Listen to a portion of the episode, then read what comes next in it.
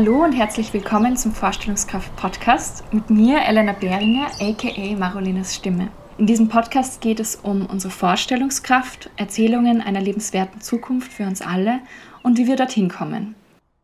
In dieser Folge spreche ich mit Paula Trepczyk über die Klimakrise, politische Verantwortung und Strukturen, Klimagerechtigkeit, die Rolle von Social Media und wie die Welt ausschauen könnte, wenn wir eine Weltregierung hätten. Es sind also sehr viele spannende Themen dabei und unser Gespräch war wirklich auch ganz interessant bezüglich unserer Vorstellungskraft, weil Paula eben sehr intensiv ein Szenario auch durchdenkt, eben was wäre, wenn wir eine Weltregierung hätten und für sich ja beschreibt, wie das ausschauen würde. Ich freue mich auch, dass diese Folge wieder gesponsert wird und zwar diesmal von Readly. Dort könnt ihr auf eurem Tablet, Handy oder auch auf eurem Computer online alle möglichen verschiedenen Magazine lesen. Das heißt, ihr spart den, den Druck von den Magazinen und auch den Müll und könnt trotzdem alle möglichen verschiedenen Inhalte konsumieren. Es funktioniert wie ein Abo bei anderen Diensten, wie zum Beispiel Spotify oder Audible. Und nur ist es in dem Fall eben für Magazine. Und ihr könnt über den Link in den Notizen Readly bis zum 1. August zwei Monate lang für nur 1,99 testen. Ja, und jetzt geht's auch schon los mit dieser neuen Folge des Vorstellungskraft Podcasts. Vergesst nicht, den Podcast zu abonnieren oder auch eine Bewertung zu hinterlassen, wenn euch der Podcast gefällt. Und damit wünsche ich euch ganz viel Spaß bei dieser neuen Folge.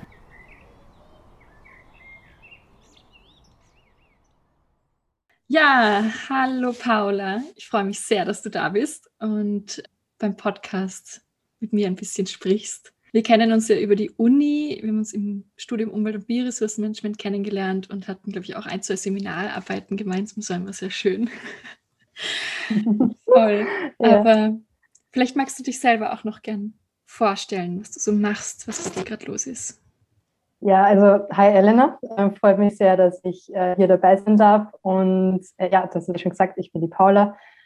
Ich arbeite derzeit in der britischen Botschaft als Climate Change Policy Advisor, bin auch äh, Mitgründerin vom Jugendklimaverein, also Klimaschutzverein Climates Austria und studiere immer noch Umwelt- und Bioressourcenmanagement. Also ich habe es leider noch nicht fertig geschafft, ähm, habe mich hier aber auf Klima spezialisiert und hoffe, dass das dann auch bald fertig ist. Mm. Ja, super. Ja, dann drücken wir die Daumen, dass es bald fertig ist. Ja, danke. viel zu tun noch. Voll. Ja, du hast schon gesagt, irgendwie sehr viel Themen eigentlich bei dir, die so mit Klimakrise, Klimawandel zu tun haben. Was begeistert dich daran so oder warum machst du da so viel in die Richtung? Ja, also ich finde, man hört es eh schon von sehr vielen Richtungen, dass die Klimakrise halt die größte Herausforderung der Menschheit ist. Und das klingt einerseits sehr dystopisch, aber auch irgendwie also kann man das, finde ich, als eine Chance sehen. Und bei mir hat es in der Schule angefangen, als wir einfach den Treibhausgaseffekt erklärt bekommen haben von meiner Lehrerin damals. Und danach sind wir gleich zum Kapitalismus und Wirtschaftsformen übergegangen. Das war für mich so absurd, dass wir einerseits da jetzt äh, die Erderwärmung lernen und dann gleich zu Keynesianismus also übergehen und wie da Geld wann Geld ausgeben soll, um die Wirtschaft zu boosten. Und das war ganz absurd und ich habe mich da einfach mehr eingelesen. Es gab äh, da ganz spannende Bücher und Filme, vor allem der Al Gore mit äh, Inconvenient Truth hat mich da sehr beeinflusst und das, seitdem bin ich endlich hängen geblieben bei dem Thema. Und ich finde auch, je mehr man darüber weiß, desto weniger kann man nichts machen. Also ich, je mehr ich weiß, desto mehr möchte ich auch äh, helfen, das unterstützen und da auch was erreichen. Und ja, deswegen bin ich hier und setze mich eigentlich in allen Bereichen, freiwillig Uni oder in der Arbeit oder privat eigentlich fürs Klima ein. Hm, voll spannend, wenn du das so erzählst mit der Schule. Da muss ich mich auch gleich erinnern, so an meine Geografielehrerin. Da haben wir auch Klimawandel gemacht und eben El Gore kann ich mich auch gut erinnern. Ich glaube, wir sind auch ungefähr gleich alt. Das geht sich, glaube ich, gut aus. Ja. Genau. Ja, echt spannend, dass es auch schon so lange Thema ist, finde ich. Also Schule ist jetzt bei uns ja auch schon wieder Zeitl her. ja. Hast du das Gefühl, es verändert sich was in der Wahrnehmung, aber auch in dem, was dagegen gemacht wird? Also ich finde auf jeden Fall in der Wahrnehmung. Also gehen wir jetzt alleine von dem aus, dass man es früher einfach nur als Treibhausgaseffekt bezeichnet oder Erderwärmung. Also wenn man jetzt schon länger in der Klimabubble ist, dann sieht man, man spricht nicht mehr von Klimawärmung, sondern von Klimakrise, wie du das ganz am Anfang auch schon gesagt hast, oder globale Erhitzung. Und alleine, dass man da schon andere Wörter verwendet, zeigt schon, dass wir das anders wahrnehmen, aber auch, dass das viel mehr in Medien aufgegriffen wird, dass es auch äh, Jugendbewegungen gibt, wie im Fridays for Future oder ganz viele andere Organisationen, dass sich auch junge Menschen unabhängig von der Schule dafür einsetzen und das einfach auch in der Politik sich widerspiegelt, wie viele Stimmen zum Beispiel die Grünen bekommen oder dass auch grüne Themen im Wahlkampf besprochen werden. Also ich merke schon, dass sich das eindeutig verändert. Ob es genug ist, ist wieder eine andere Frage. Ja, das ist eine gute Frage. Also ich glaube, du hast ja auch schon gesagt, so es ist immer so ein dystopisches Bild und es ist irgendwie so, wirkt auch sehr bedrohlich. Eben, wir nennen es mittlerweile Klimakrise. Das hat was Drängendes und auch Greta Thunberg, Fridays for Future, da ist immer wieder so dieses, wir müssen jetzt handeln, act now, climate justice now. So. Genau. Und das war auch gesagt, da sind auch viele Chancen drinnen. Und jetzt würde mich interessieren, welche Chancen siehst du da drinnen in der Krise? Als ich das, glaube ich, das erste Mal so als Chance wahrgenommen habe und nicht eben als dystopische, ähm, ein dystopischer Zukunftsblick, war tatsächlich eine Karikatur, die, glaube ich, eh bekannt ist, aber nur um das zu beschreiben, wo eben eine Person vor einem riesen Gremium sitzt und beschreibt, wenn wir erneuerbare Energien verwenden, dann ist unsere Luft sauberer, unsere Lungen gesünder, die Natur ist gesünder, keine Tiere sterben aus und einer aus dem Publikum ruft, und was ist, wenn wir das alles umsonst machen? Und ich finde, das war ein ganz starkes Bild, weil das einfach, egal ob man jetzt KlimawandelleugnerInnen glaubt oder nicht, das, das sollte recht haben, das wissen wir natürlich, dass das nicht der Fall ist. Aber ich finde, die ganz anderen Punkte sind auch schon wert, äh, in Erneuerbare zu investieren, die Natur zu schützen. Einfach auch, dass wir gesund bleiben und die Natur gesund bleibt. Ja, deswegen sehe ich das halt auch als Chance, dass wir einfach als Menschheit einen ganz anderen Blickwinkel auf uns selber oder auf die Natur haben. Aber ich weiß nicht, wie du das siehst. Also siehst du das auch als Chance oder wann bist du drauf gekommen, dass es eine Chance sein könnte? Boah. Ich glaube, ich kann nicht so wie du jetzt so einen Punkt festmachen, also die, die Karikatur habe ich auch schon mal gesehen, sehr spannend. Also gerade so mit diesem, was ist, wenn es sonst ist, es ist so eine absurde Frage irgendwie auch. Ich glaube, für mich ist es klar geworden in einem Workshop, den ich gemacht habe. Also wenn ich ein Zeitenfest machen würde, dann glaube ich in dem Workshop, den ich gemacht habe mit Rob Hopkins, der eben die Transition Towns gegründet hat. Und in dem Workshop hat er gesagt, es ist ganz wichtig, positive Zukunftsbilder zu schaffen. Das ist auch der Grund, warum ich diesen Podcast mache. Und sozusagen zu zeigen, wo wir hinkommen könnten und was für großartige Transformationen da möglich sind, indem wir eben, so wie du sagst, auch uns selber mal anschauen, das reflektieren, was machen wir denn da überhaupt? Warum machen wir das so, wie es ist? Und ich glaube, in dem ist mir irgendwie klar geworden, so, boah, da ist echt viel Möglichkeit drinnen, weil wir jetzt so durchgerüttelt werden und irgendwie so uns so ganz plakativ, also ich finde auch jetzt durch Corona nochmal gezeigt wird, so, nee, das ist nicht die richtige Richtung. Schaut euch nochmal an, wo ihr da hinfahrt. Sollen wir doch irgendwie woanders hinfahren? Oder segeln oder schwimmen oder was auch immer. Ja, also ich glaube, das, der Workshop hat es mir irgendwie ziemlich gezeigt. Auch da haben wir so eine schöne Übung gemacht, wo man in der Vorstellung durch eine Tür durchgeht und sich in dieser, hinter der Tür versteckt sich die Zukunft und wie schaut das dann aus? Wie fühlt sich das an? Hm, was, wie riecht es dort? Welche Leute sind dort? Und das war so berührend, was auch so die ganze Gruppe dann erzählt hat, was sie da gesehen haben. Dass einfach so ein Gefühl aufgekommen ist von, boah, es ist noch eine andere Welt möglich. Und wenn wir es uns vorstellen können, dann ist es möglich, weil alles, was wir uns vorstellen können, ist meiner Meinung nach möglich. Stimmt. Das ist ein sehr schöner Satz. Ich habe tatsächlich, also ich war äh, auf Auslandssemester in Uppsala in Schweden und da war auch Rob Hopkins tatsächlich ein Thema, weil er eben solche äh, spannenden Ideen hat. Und wir haben auch ganz viel mit positiven Zukunftsbildern gearbeitet. Und da war eine Übung, in welche positive Zukunft stellen wir uns vor, in zum Beispiel im Jahr 2050 und dann rückwirkend zu überlegen, wie kommen wir dorthin. Mhm. Nicht jetzt so szenariomäßig überlegen, okay, was machen wir als nächstes, was, welches Ziel haben wir bis 2025, dann bis 2030, sondern rückwirkend, was ist mein Ziel und was muss ich wann einleiten, damit ich dorthin komme. Und das finde ich auch eine ganz spannende Denkart, die wir sonst so auf der Uni eigentlich noch nie gemacht haben oder ich auch in der Arbeit nie anwende. Und ja, da habe ich auch ganz viel gelernt. Mm, das ist eine großartige Methode. also, das muss ich mir auf jeden Fall merken, weil ja, weil so dieses, die Idee von, wo wollen wir hin und wie komme ich dorthin, das erinnert mich auch sehr an Simon Sinek, der immer wieder sagt, so, was ist unser Warum, was, ist, was treibt uns an? Und wenn so diese große Vision, wie könnte die Welt sein, wie stellen wir uns das vor, unser Warum ist, dann hat man, finde ich, nochmal eine ganz andere Zugkraft in die Richtung. Ja. Was kam, was habt ihr da so in der, in der Uni an Möglichkeiten 2050 gesehen? Wie hat das, von welchen Zielen seid ihr da ausgegangen? Wir in, in diesem Kurs, also in der Uppsala Universität, haben wir uns in Gruppen unterteilt und jeder hat praktisch noch eine kleine Mitaufgabe bekommen.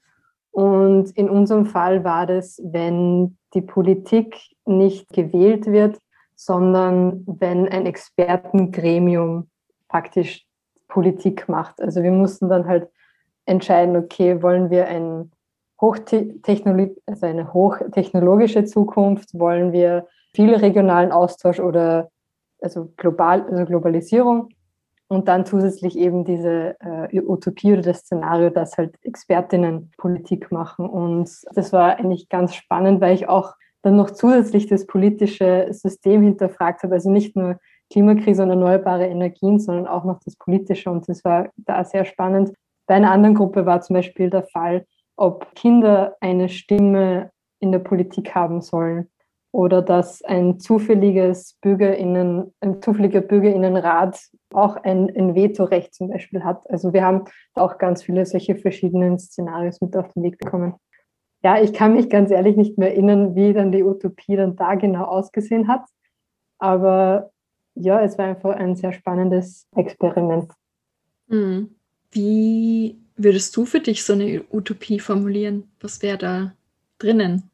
Boah, da gibt es ganz viele Aspekte. Ähm, aber ich glaube, es wird auf das runterkommen, eben wie du gesagt hast schon vorher, eigentlich Climate Justice. Das ist so ein großes Wort. Aber wenn wir wirklich alle gleich behandeln würden, wie es auch tatsächlich schon in den Menschenrechten steht, dann wären wir in der Welt ganz woanders. Wenn Frauen gleich behandelt werden würden, wenn Transgender-Menschen äh, gleich behandelt werden würden, wenn indigene Völker endlich anerkannt werden und ihr Wissen und dass Industriestaaten, die schon extrem viel emittiert haben, auch zur Rechenschaft gezogen werden und kleine Inselstaaten, die tatsächlich untergehen und kaum was zur Klimakrise beigetragen haben, dass das einfach gerechter wird und wir einander verstehen und auch das anerkennen, also dann wäre das praktisch der große gemeinsame Nenner für meine Utopie. Und das würde auch, glaube ich, sehr viele Probleme lösen. Dass, wenn wir einfach den anderen respektieren und andere Meinungen anerkennen oder andere Erfahrungen, andere Ansichten, dann ja, wäre das einfach eine schöne Welt. Mm. Ja, da wird es bei mir ganz warm. Also wenn du das so sagst in, in meinem Körper. Ich finde das eine total spannende Brille. Also so wirklich zu sagen, wir prüfen alles, wir haben Klimagerechtigkeit und wir prüfen wirklich alles, was wir machen, ob das damit vereinbar ist. Und ich glaube auch, dass so wie du sagst, da sich ganz viel verändern wird und ganz viele Sachen fallen müssten, also von klimaschädlichen Subventionen bis zu Gesetzen, Regelungen, weil einfach so viel nicht vereinbar ist mit dem. Voll spannend, ja. Gibt es da, also du arbeitest ja auch ähm, so ein bisschen auf internationaler Ebene eben mit der, der Botschaft und warst ja auch schon auf Klimakonferenzen. Ist das auf diesem EU-Ebene oder globaler Ebene ein Thema, also dass die das wirklich auch als Brille verwenden wollen? Oder ist das so eine Randgeschichte, wo die irgendwie sich denken, ja, eh, aber. Hm. Ich glaube, Klimagerechtigkeit ist ein ganz, ganz schwieriges Thema auf internationaler Ebene oder auch auf den UN-Klimakonferenzen. Also Climate Justice an sich wird auch vor allem von Aktivistinnen in den Raum gebracht, was mir so aufgefallen ist. Aber warum es nicht in die Verhandlungsräume kann oder warum es nicht dort ist, ist, glaube ich, gerade wegen der geschichtlichen Verantwortung der Klimakrise. Also angenommen, wir haben jetzt die industriellen äh, Staaten, die seit 19. Jahrhundert extrem viel Kohle und fossile Energien einfach ausgestoßen haben durch die industrielle Revolution. Und äh, geschichtlich gesehen haben die EU und äh, UK und USA am meisten Emissionen ausgestoßen. Und würden die jetzt aber auch zur Rechenschaft gezogen werden im Verhältnis, wie viel sie geschichtlich ausgestoßen haben, also auch am meisten zur Klimakrise beigetragen haben, würden die Verhandlungen ganz anders ausschauen. Aber da ist jetzt der andere, der andere Blickwinkel, wenn wir fair sein wollen, müsste jedes Land gleich dazu beitragen, wenn wir jetzt Klimaschutz machen wollen. Und das ist eine ganz starke philosophische Frage, was ist jetzt fair, was geschichtlich passiert ist, oder wir setzen jetzt alles auf Null und jedes Land ist gleich. Und nachdem eben diese historische Ansicht sehr viel Geld für EU, UK und USA bedeuten würde, wehren sie sich, glaube ich, auch gegen diese Ansicht. Und ich habe da keine Antwort drauf. Ich finde das eine ganz, ganz schwierige Frage. Aber an sich können wir es auch vom heutigen Blickwinkel sehen, dass einfach die, die am meisten ausstoßen, pro Kopf auch am meisten tun sollen und auch am meisten praktisch auch Geld äh, mobilisieren sollen, um Klimaschutz wieder zu gewährleisten. Mhm. Und ja. Mhm. Ja, voll. Also das habe ich mir tatsächlich noch nie so überlegt, dass da ja auch historische Gründe gibt dafür, dass die, diese Staaten sich da so wehren und was das bedeutet, wenn, wenn man das wirklich so, wie du sagst, dann konkret macht und umwickelt auf finanzielle Maßnahmen und Zahlungen. Mhm. Es gab innerhalb der EU eben dieses sogenannte Burden Sharing oder jetzt haben sie es umgenannt auf Effort Sharing. Vielleicht kannst du dich noch erinnern von einem Seminar, das war eben auf der BOKU, äh, wo wir das gelernt haben. Und das fand ich ganz spannend, weil die EU in dem internationalen Prozess ein gemeinsames Klimareduktionsziel hat. Und innerhalb der EU wird dann entschieden, wie die Länder reduzieren sollen, damit die gesamte EU das globale Ziel erreicht. Und die EU hat gesagt, naja, um diese Fairness zu gewährleisten und Regionen zu stärken, die sich schwerer tun, gibt es auch Länder, die mehr CO2 ausstoßen dürfen und andere Länder, die sich leichter tun müssen, umso mehr einsparen, um eben dieses Ungleichgewicht auszubalancieren praktisch. Also ein ganz schöner Ansatz ist, aber dafür wurde die EU auch global kritisiert, weil ein Inselstaat trotzdem Emissionen reduzieren muss und wieso darf dann zum Beispiel Spanien ausstoßen? Und wieso darf, also muss dann ein ja, äh, die Marshall Islands müssen einen Reduktionspfad publizieren, wo sie eigentlich nicht viel reduzieren können. Und das äh, ist dann wiederum eine Gleichgewichtsfrage, die ich auch sehr spannend gefunden habe. Dass mhm. man eigentlich äh, nie was richtig machen kann, aber auch, dass es einfach nicht so leicht zu entscheiden ist. Ja. Ja, und was mir dabei auch auffällt, ist, dass die Länder, die ja jetzt sozusagen am meisten betroffen sind, gleichzeitig am wenigsten dazu beigetragen haben, auch die wenigste Stimmkraft haben, oder? Also weil die Länder, die du vorher genannt hast, die USA, Großbritannien, die EU, die haben ja global politisch auch wahnsinnig viel Macht. Also durch Wirtschaftsmacht. Ich meine, da gibt es noch andere Länder wie Brasilien, China, Indien, Japan zum Beispiel. Aber dass ganz viele Kleinstaaten, afrikanische Länder, ja, einfach nicht so viel Druck vielleicht auch ausüben können oder gar nicht so repräsentiert werden, wie das vielleicht notwendig wäre. Das stimmt. Also um wieder also ja, wieder in der utopischen Welt an sich ist ja in der UN, in dem UN-Prozess sind ja alle gleichberechtigt. Jedes Land hat eine Stimme. Und das ist ja an sich ganz schön. Und in einer utopischen Welt wird es tatsächlich auch in der Praxis so ausschauen. Aber derzeit ist es in der Praxis so, kommt mir vor, dass natürlich größere Staaten, auch zum Beispiel die USA, durch ein großes diplomatisches Netzwerk, durch viel äh, wirtschaftlichen Erfolg, können sie auch durch Gelder, Klimafinanzierung, sehr viele Projekte steuern. Das heißt, letztendlich entscheiden sie wieder, was sie gerne auf der Welt hätten. Und da kommt man ganz schnell wieder bei der ehemaligen Kolonialisierungsfrage an. Sollen sie das machen? Sollen sie vielleicht einfach das Geld den, den zum Beispiel afrikanischen Ländern geben, damit sie selber entscheiden? Oder möchten sie die Länder in eine gewisse Richtung lenken? Aber wer gibt den USA die Macht, das zu entscheiden? Und ja, und ich glaube, durch sowas wird eben diese äh, nicht, also Balance aus, also, ja, aus der Waage geworfen. Obwohl sie vor der UN alle gleichberechtigt sind, haben sie einfach im Hintergrund so viele andere Mechanismen, die, an die sie halt ja, drehen können, um mehr Macht zu generieren. Und das wäre in einer utopischen Welt dann nicht mehr so. Mhm.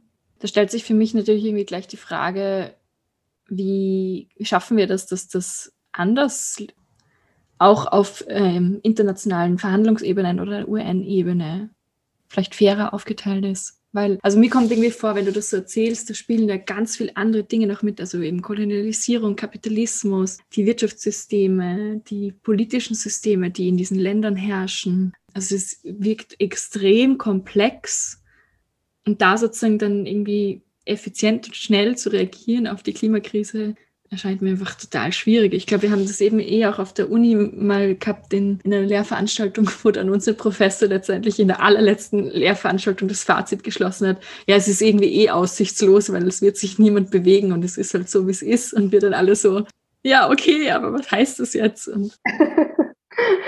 Ja, ja, ich kann mich erinnern, ja. So, genau die Frage kommt bei mir jetzt gerade wieder auf. Mhm. Man muss aber wohlgemerkt anmerken, in diesem Seminar als wir da noch Teil waren, das war noch vor der Fridays for Future Bewegung und niemand hätte vorher sagen können, dass die ganze Welt sich Millionen an Jugendlichen für den Klimaschutz mobilisieren. Und vielleicht haben wir uns das einfach nicht vorstellen können, aber es ist halt dann doch passiert und es hat einfach so viel bewegt. Und nur weil es bis dato noch nicht passiert ist, glaube ich halt nicht, dass ja, wir das nicht schaffen können. Ja, es ist unglaublich komplex, deswegen glaube ich auch nicht, dass ich dir jetzt eine Antwort geben kann auf äh, deine vorherige Frage, wie man den UN-Prozess jetzt gerechter machen kann, außer dass wir schon in der Theorie ist. Ja, weil wir uns vielleicht einfach mehr vorstellen müssten, ebenso schönere Bilder, um sie dann auch in die Realität umzusetzen. Mhm. Ja, welche Bilder kommen da bei dir auf? Wenn man jetzt wie meinst Also, mm, also ich, ich meine, so eben Zukunftsbilder oder Themen, die, wie, ja, wie schaut, wie schaut die Welt aus? Wie stellst du sie dir dann vor, wo wir hinarbeiten sollten? Ja, also ich bin, also ich bin ein Fan von Sci-Fi-Filmen, wo man so tausend Jahre in die Zukunft blickt. Und ich erwische mich selbst dabei, wie ich dann hinterfrage, wie diese Sci-Fi-Filme, wo sie von Planet zu Planet fliegen, tatsächlich schaffen, eine Weltregierung zu haben, die praktisch eine Präsidentin, ein Präsident die ganze Welt vertritt. Weil natürlich, wenn es mehr Planeten gibt, dann haben wir nicht mehr Länder, sondern Planeten. Und ich habe mir gedacht, wie würden wir das überhaupt auf Planeten Erde schaffen, wo wir fast 200 Länder haben, aber circa 200 Länder. Und ja, ich gerade bei so Themen wie Klimakrise oder jetzt auch äh, Covid-19-Krise wäre es doch einfach hilfreich, wenn wir eine Weltregierung hätten, die anstatt, also äh, aufbauend auf wissenschaftlichen Erkenntnissen schaut, was ist Be das Beste für die Erde, das Beste für die Bevölkerung, das Beste für unsere Gesundheit und die Gesundheit der Natur und das dann einfach entscheidet und sagt, okay, Impfstoffe werden so und so verteilt, wir werden jetzt äh, Bewegung einschränken, wir werden jetzt fossile Energien einfach nicht mehr abbauen und das wird einfach so entschieden. Und ja, das heißt, in meiner Utopie, egal ob in 50 oder in 1000 Jahren oder in 50.000 Jahren, aber gibt es äh, eine Weltregierung, die auf wissenschaftlicher Basis entscheidet. Ich habe da eigentlich im Kopf, dass die UNO ausgebaut wird, weil sie eigentlich auf super Werten beruht. Aber dazu müssten alle Länder der UNO diese Macht geben. Mhm. Ja, das ist eine spannende Utopie, also weil das so das alles bündeln wird und gerade, also ich, ich tue mir tatsächlich schwer, mir das vorzustellen, merke ich gerade. ich glaube, weil ich noch so dieses Bild auch von, von uns als Weltbevölkerung habe, dass wir sehr individualistisch sind und sehr auf unsere eigene mhm. Macht beruhen und eben sehr, also Nationalstaaten ja auch gerade wieder sehr, ja, sich wieder stärken oder irgendwie dieses Nationalgefühl auch gerade wieder stärker wird. Aber es wäre eine spannende Gegenbewegung dazu, sozusagen zu sagen, wir sind ErdbewohnerInnen und wir schauen auf unser Zuhause und es wird zentral geordnet. Ja, das ist eine interessante Richtung, finde ich. Ja, ich finde es auch schwierig, weil wir eben so viele verschiedene Kulturen haben und Religionen und einfach auch bei den Klimazonen, wo halt so viele verschiedene Aspekte bedacht werden müssen. Aber andererseits könnte man genauso die Weltregierung in dann regionale Gruppen unterteilen, die aber flexibel sind, äh, muss man dazu sagen, und nicht so starr oder mit Kriegen gelöst werden, weil manche Ländergrenzen sind ja einfach total zufällig gezogen mit Lineal durch Kolonialismus oder weil irgendein Kaiser irgendwem anderen was geschenkt hat und das ist, passt überhaupt nicht zu dem, wie wir Menschen funktionieren. Also ich finde schon, dass diese Weltregierung ruhig regional arbeiten sollte, weil eben alles so unterschiedlich ist auf unserer Erde, aber das sollte eben flexibel sein und nicht so mhm. starr, wie es mhm. heute ist. Das erinnert mich gerade auch ein bisschen an das Konzept von der Glokalisierung, wo ja auch so diese globale Ebene wichtig ist, aber gleichzeitig eben auch so die lokale Ebene, so wie, wie ist es wirklich vor Ort. Und gerade weil wir Menschen uns ja auch nur eine gewisse begrenzte Anzahl an anderen Menschen irgendwie vorstellen können oder irgendwie damit in Beziehung treten können, irgendwie Verantwortung für andere übernehmen können, wäre das eine interessante Mischung zwischen, okay, ich habe hier in einem kleineren Rahmen irgendwie Verantwortung für meine Umgebung und auf großer Ebene entscheiden dann andere Leute, die wirklich so das Gesamtpaket im, im Blick haben. Mhm. Voll. Vielleicht fällt es ja einem dann auch leichter, sich lokal zu engagieren, wenn man weiß, okay, auf großer Ebene kümmert sich jemand darum und meine Region wird nicht anders behandelt, weil sie schauen halt, dass alles fair geregelt wird. Und ich kann mich um meine NachbarInnen, um meine direkte kleine Bubble, um meine Familie kümmern und muss keine Angst haben, ja, dass irgendeine externe Ideologie jetzt mich in Gefahr bringt oder ja, vielleicht wäre, also das finde ich ganz spannend, die Theorie, die du da gerade genannt hast. Mhm. Es wäre interessant, da auch nochmal mehr zu überlegen, wie, also wie entsteht so dann diese Weltregierung, weil eben durch diese unterschiedlichen Kulturen, glaube ich, ist es auch so, doch auch eine Frage, okay, welches Wertesystem, welche Prioritäten kommen dann ganz oben an? Nach welchen Prinzipien entscheiden diese Personen? Und da gibt es ja schon weltweit eigentlich sehr viele unterschiedliche Themen oder Bereiche oder Ideen, Ideologien, die da vorherrschen. Mhm. Ich finde zum Beispiel auch schwierig, wo ich noch nicht weiß, wie ich mir das vorstellen soll, wie zum Beispiel Religion bei dieser Weltregierung mitspielen soll, weil in vielen Ländern ist sie Teil der Regierung, bei anderen wird es streng getrennt, bei manchen wird es theoretisch getrennt, zum Beispiel in Österreich, wo aber doch die Kirche doch noch eine Rolle spielt. Alleine, dass halt Religionsunterricht auf staatlichen Unis ist. Also da weiß ich noch nicht, wie genau das eine Rolle spielen soll, darf, muss. Und ja, weil das ja eben auch oft Teil der Kultur ist. Also das überschneidet sich so und das, ja, kann, weiß ich mhm. nicht. Muss ich mir äh, mehr Gedanken dazu machen.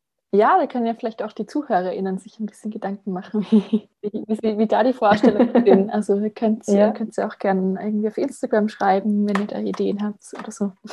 Das wäre sehr interessant, finde ich, da zu hören, was da für Bilder ja. noch kommen dazu. Mm, ich würde gerne nochmal auch auf deine aktuelle Arbeit zurückkommen und auf die Frage eben, was können wir jetzt machen, um die Klimakrise zu bewältigen? Und du hast ja da doch einige Dinge auch mitgegründet, die da mitwirken daran, dass, dass dem was entgegengesetzt wird. Genau. Was sind das für Organisationen, wo du da tätig bist?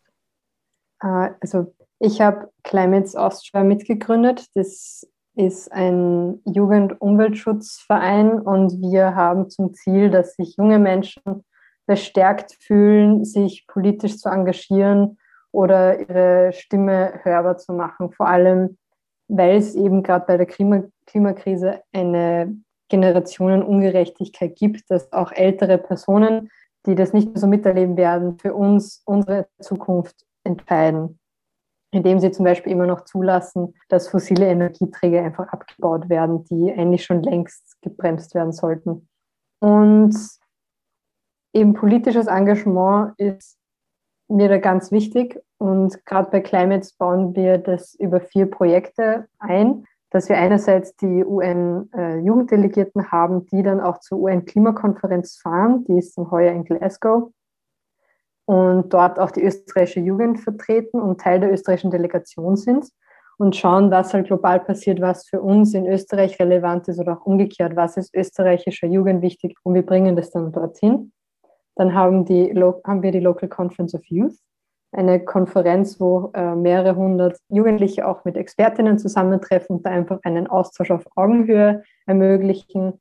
Dann haben wir KlimareporterInnen, einen äh, Social Media und Blog-Channel, wo wir schauen, dass einfach Klimathemen verarbeitet werden von Jugendlichen für Jugendlichen, weil oft wird es von Medien einfach eben zu dystopisch, einfach also zu dystopisch darüber berichtet oder einfach nur drauf runtergebrochen, nimm einen Stoffsack mit zum Einkaufen und passt, dann bist du schon umweltfreundlich. Und wir möchten eigentlich die ganze Breite abdecken, was Jugendliche möchten können, also machen können. Und dann haben wir noch Clean School, das sind Workshops auf Schulen, wo auch Jugendliche oder ganz junge Menschen, wo wir, also in Clean School simulieren wir eine UN-Klimakonferenz, wo Schülerinnen und Schüler einfach lernen können, wie schwierig es ist, ein, ein Paris Agreement zu verhandeln und wie schwierig es ist, mit verschiedensten Hintergründen tatsächlich auf einen gemeinsamen Nenner zu kommen und auch so zu verstehen, wie Politik funktioniert und wo sie auch mitmachen können. Und Politik ist mir da ganz wichtig und deswegen, was Personen mindestens machen sollen, wenn sie in, in Österreich oder in Europa zu Hause sind, ist am demokratischen Prozess teilhaben, sei es Petitionen unterschreiben, Volksbegehren unterschreiben oder vor allem wählen zu gehen. Das ist nicht anstrengend. Es ist ein unheimliches Privileg, dass wir das machen können und dürfen. Es gibt Länder, wo wir überhaupt, wo Menschen überhaupt wählen dürfen und einfach eine Diktatur herrscht. Also ich finde es eben, dieses Privileg sollten wir nutzen, um unsere Stimme hörbar zu machen. Und dann gibt es eben noch zahlreiche andere Möglichkeiten, aber ich finde, das ist einer der simpelsten, einfachsten und ja, tatsächlich wichtigsten Punkte, die man mhm. da machen kann. Das finde ich voll schön, dass du das nochmal auch auf dieser politischen Ebene sagst, weil eben, ich finde, ganz oft wird so gesagt, ja, eben, nimm einen Stoffsackerl, kauf weniger Plastik ein. Und ja, das sind alles Dinge, die wir machen können, aber das, was halt oft nicht kommuniziert wird, ist eben dieses Demonstrieren gehen, wählen gehen, Petitionen unterschreiben, Bürgerinitiative starten, Druck machen auf PolitikerInnen, da vielleicht anrufen und zu sagen, hey, ich möchte gerne, dass Folgendes umgesetzt wird. Und ich habe schon das Gefühl, dass das auch Wirkung hat. Also ich habe das Gefühl, je mehr in der Öffentlichkeit über ein Thema gesprochen wird, vielleicht sogar auch auf Social Media, dann Parteien verlinkt werden oder Einzelpersonen oder eben angerufen wird, dass sich das schon auch widerspiegelt dann in der Berichterstattung, in, in dem, wie die PolitikerInnen darauf reagieren. Also gerade ein aktuelles Beispiel kommt, kommt mir zumindest meine Wahrnehmung vor, ist so wie über Frauenmorde gesprochen wird. Das ist jetzt nochmal ein ganz anderes Thema, aber ich finde, da merkt man es gerade sehr, weil da sehr viel mhm. Aktivismus mhm. gerade passiert in Richtung, dass man das eben nicht als Beziehungsstreit, sondern als Mord bezeichnet. Und das war ganz, ganz lange nirgendwo so in den Medien. Und jetzt plötzlich sprechen die Leute drüber. Und ich glaube, es hat schon noch was damit zu tun, je mehr man das pusht. Und ich glaube, das Gleiche ja auch bei Fridays for Future oder dem Wort Klimakrise, diese Sachen präsent zu machen. Mhm. Mhm. Ja, total. Also da stimme ich dir zu. Und ich glaube, da spielt halt auch Instagram oder generell Social Media eine große Rolle. Also man kann es verdammen, es hat auch sehr viel Schaden angerichtet mit äh, falschen Körperidealen oder dass sich da auch Verschwörungstheorien ungebremst verbreiten. Aber ich glaube auch, dass es eine Möglichkeit ist, ganz viele Menschen zu mobilisieren und auch wichtige Themen, einfach wichtigen Themen Gehör zu verschaffen. Gerade eben das mit den Femiziden ist mir auch aufgefallen, das ist voll spannend, dass du das nennst, dass auch die Zeit im Bild, also wichtigstes Nachrichtenportal in Österreich eigentlich das auch so bezeichnet und auch Expertinnen dazu einlädt, einen Kommentar dazu abzugeben. Und ja, das ist eigentlich ein Wahnsinn, dass das so mhm. funktioniert hat. Voll. Das hat mich auch sehr überrascht. Also, da, dass sich da jetzt tatsächlich was tut. Ja, ist dann doch immer für dich auch sehr bestärkend, wenn man sieht, okay, diese kontinuierliche Arbeit von unterschiedlichsten ja. Seiten, also das sind ja dann, glaube ich, auch das Kollektiv einfach, das da wirkt, dass das zu Veränderungen beiträgt. Und das macht irgendwie, finde ich, auch nochmal Hoffnung, dass man da gemeinsam auch irgendwie mhm. ja, Druck ausüben kann.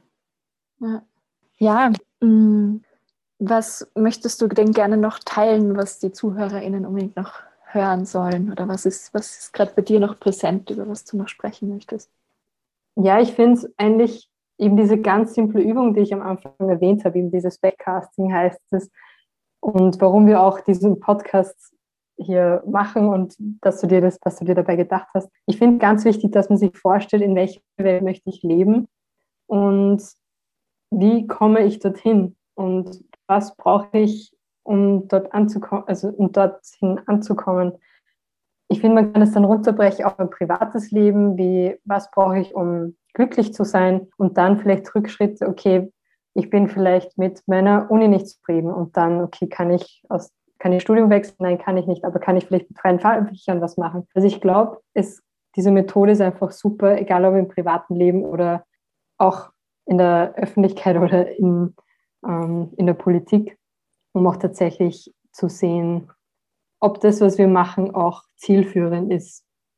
Und da kann man ruhig kreativ sein, weil wer hätte sich vor 50 Jahren gedacht, dass wir einmal Internet haben werden und Social Media unseren Tag bestimmen wird oder dass eben Jugendliche auf die Straße gehen. Und so haben wir uns vielleicht vor 50 Jahren noch vorgestellt, dass wir mit fliegenden Autos unterwegs sein werden. Ähm, das ist noch nicht der Fall, aber so Tablets und Smartphones sind eigentlich schon in Sci-Fi-Filmen vorgekommen. Und ja, das wollte ich nur teilen.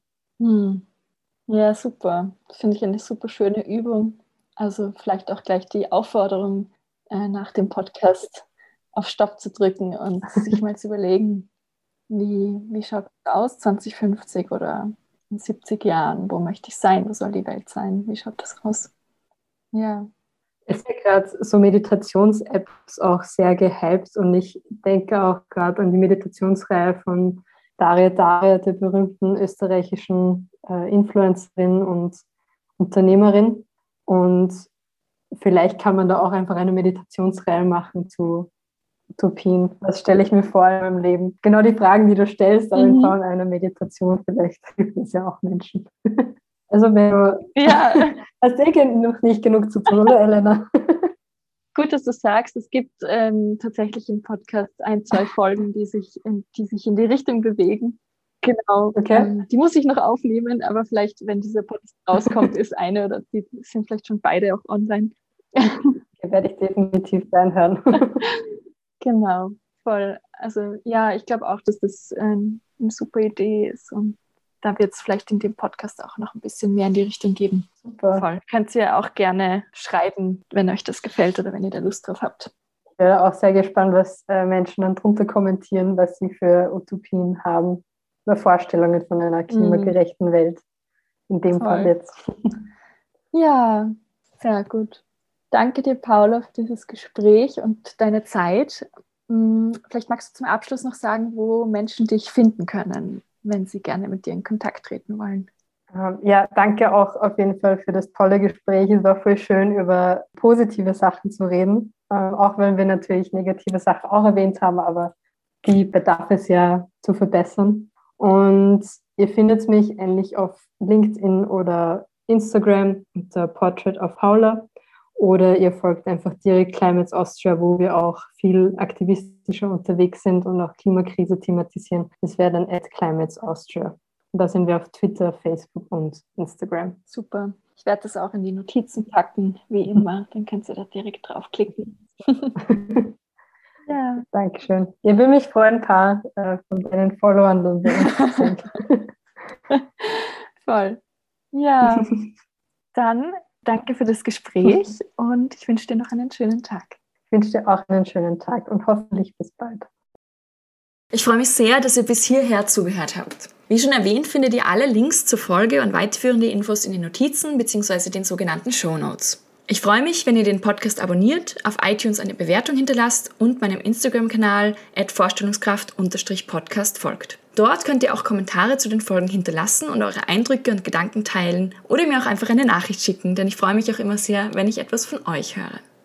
Ihr könnt den Podcast auch noch zusätzlich finanziell unterstützen und diesen so langfristig ermöglichen. Dafür könnt ihr auf die Plattform Buy Me a Coffee gehen unter dem Link www.buymeacoffee.com slash Marolinas Stimme und dort einen beliebigen Betrag für die Produktion des Podcasts beitragen. Den Link dazu und auch den Link zu meiner Website findet ihr ebenfalls in den Notizen.